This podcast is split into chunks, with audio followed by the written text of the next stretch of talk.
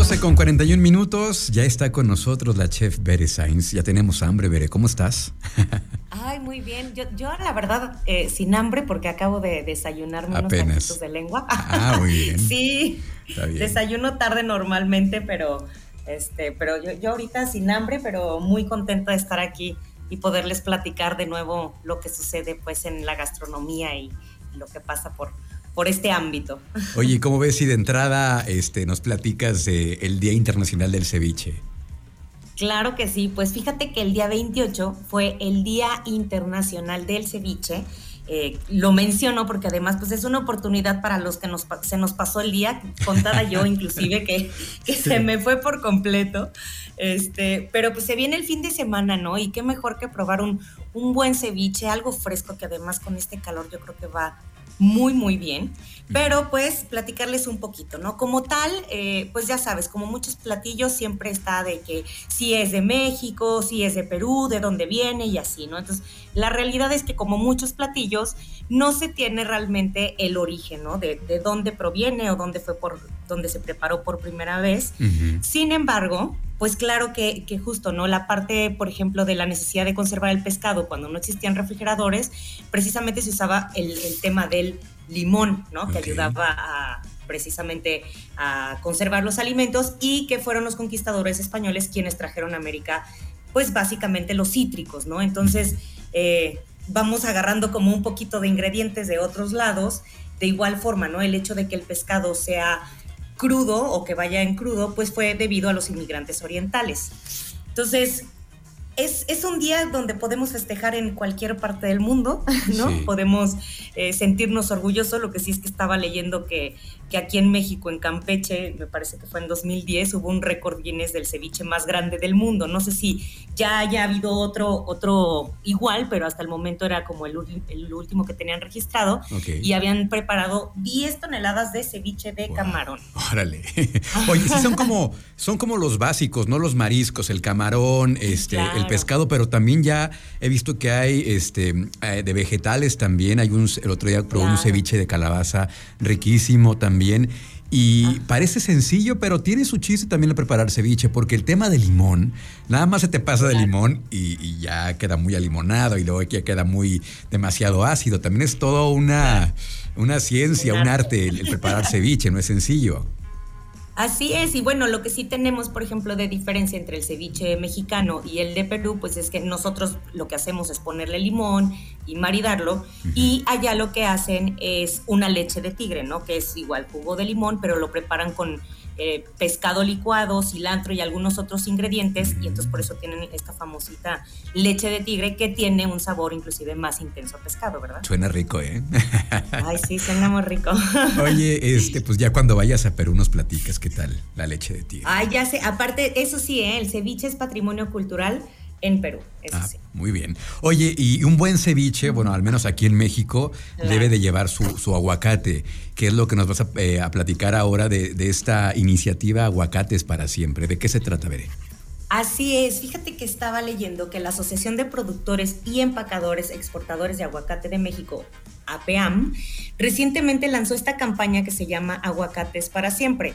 De hecho, tomó tres chefs eh, que son pues, muy reconocidos aquí en la República, que es Lula Martín del Campo, Miquel Alonso y Gerardo Vázquez Lugo, como los embajadores y encargados pues, de demostrar la riqueza de este fruto, ¿no? Eh, la campaña precisamente... Eh, Aguacates para Siempre, busca resaltar el esfuerzo de las familias productoras. Evidentemente, como bien mencionas, ¿no? El aguacate para la gastronomía, pues es un elemento que ya ha trascendido fronteras, ¿no? Está en todo el mundo, es un producto que consumen en todos lados y de formas bien distintas, ¿no? O sea, imagínate, lo platicábamos inclusive cuando fue lo del tema del Super Bowl, que se exportan 140 mil toneladas, ¿no? Entonces, Imagínate la importancia de este producto que tenemos que es tan valioso para nosotros y por supuesto, ¿no? Que hay un trabajo consciente en conjunto tanto de los productores como de los cocineros y los consumidores, porque pues como bien sabemos, la sustentabilidad habla de tres principios básicos. Y el primero es que sea amigable con el medio ambiente, el segundo es que tenga responsabilidad social, que favorezca precisamente a la comunidad y por supuesto que tenga un precio justo, ¿no? Pero yo creo que es impensable pensar en México y no pensar en aguacate, ¿verdad? Pues es que va de la mano y también con tantos platillos que lo usamos nosotros, aunque eh, ahora con el con, la, alza de los precios del aguacate también el consumo bajó mucho. Eh, ahorita está en promedio en 100 pesos el kilo, así consultando rápidamente en algunos, este, en algunos portales de supermercados, alrededor de 100 pesos. Eh, que había llegado a otros precios. Yo llegué a verlo en 120, 130 pesos, pero pues es un tema pues muy complejo de los productores, la inseguridad, en fin. Pero bueno, lo que sí es un hecho es que es uno de los ingredientes favoritos de la cocina mexicana, ¿no? Correcto, sí, pues, como bien dices, o sea, un incremento del 87% está canijo, ¿no? Pero como eso fueron muchos más, el chayote, la naranja, híjole, sí, el limón, el pepino, el pollo, pues, ¿no? Ahora sí que, que justo también como cocineros, y qué buena opción lo que comentabas, ¿no? Un ceviche vegetariano, pero además buscar qué otros ingredientes podemos utilizar para, para pues, como que no se sienta tan fuerte este incremento, ¿no? Claro, ser, ser creativos en la cocina. Oye, el, la, mostaza es otro también. No mucha gente le gusta la mostaza. A mí sí me encanta, le, pongo mostaza siempre al sándwich. pero, pero platícanos un poquito del origen de la mostaza, por favor. Sí, fíjate que justo bien dices, a mi hija Mila le encanta y se la puede comer así como pues literal de la botella, ¿no? De verdad, sí, a mí me impresiona porque a mí me gusta mucho, pero sí se me hace un poco, pues como que ya después me cansa. Ajá, es intenso, exactamente, pero tiene una historia pues bien interesante, ¿no? Eh, ahora sí que fue la, la primera especia picante que se empleó. Esto evidentemente se dieron cuenta porque en varios asentamientos prehistóricos encontraron semillas de mostaza. Lo que sí es que fue gracias a los antiguos romanos que recibió el nombre. Y algo bien, bien importante, ¿no? Como la otra vez que hablábamos de la sal, que, que luego todo el mundo dice, ay, no, me echas la sal, ¿no? Y así, y nos dimos cuenta, pues, que resultó que la sal era algo que en algún, en algún momento inclusive funcionó como dinero, ¿no? O sea, es decir, era era muy valioso. Pues el mismo caso, fíjate qué pasaba con la mostaza.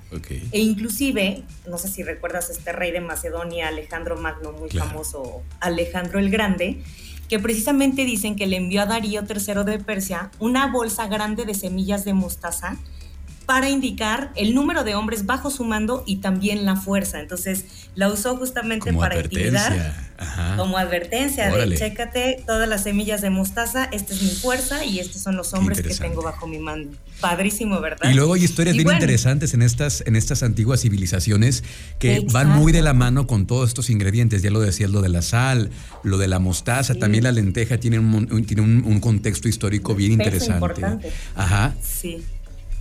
Sí, exacto. O sea, la verdad es que son, son ingredientes que de pronto dices, ay, la mostaza y pasan por tu alacena, ¿no? Y no te das cuenta de todo este bagaje histórico que trae.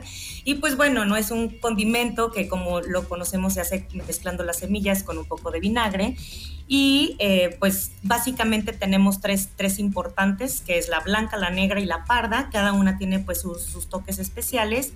Y pues e, efectivamente, ¿no? Estas semillas, en realidad su polvo la semilla como tal no es picante, ¿no? Hasta que no la haces, no la haces polvo y no la, pones en contacto, digamos, con agua o con vinagre, que empieza a soltar como este picorcito sabroso. Ok, muy bien.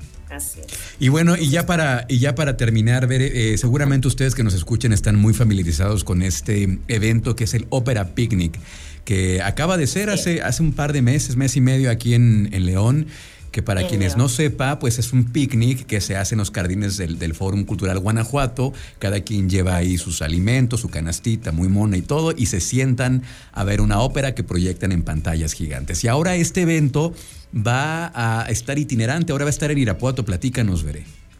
Correcto, pues vamos a tener la oportunidad aquí, eh, la gente fresera y también, por supuesto, de, de León y todos los que se quieran unir a, a esta gran opción que, nos ayuda a disfrutar el fin de semana, que es la Ópera Picnic. Va a ser el viernes primero de julio y sábado 2 de julio a las 7.30 de la noche.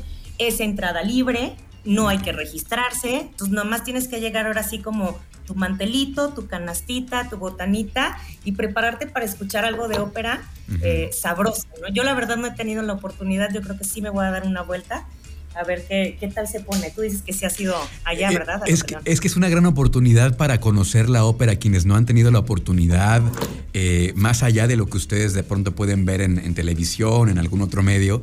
Eh, el disfrutar de esto es, es, una experiencia padrísima porque vas con amigos, estás ahí platicando, estás disfrutando de la ópera, te sientas y disfrutas de estas producciones de primerísimo nivel.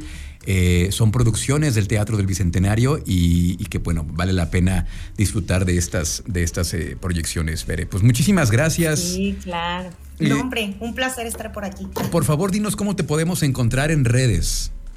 Claro que sí. En Facebook, Instagram y Twitter estamos como arroba Cocina. El mío personal es arroba 9 Y si quieren un buen ceviche, vengan a probar uno que tengo nuevo en carta, que es un ceviche de pescado, claro, con su respectivo aguacate. Ahorita lo subo a redes para que se les antoje, que es una gozada. Qué Entonces, vengan a festejar con nosotros. Con un buen, con un buen mezcal de los que tienes ahí también. Ándale, con un buen mezcal. Bueno, muchas gracias, Bere. Acá nos escuchamos la próxima semana. Gracias, hasta luego.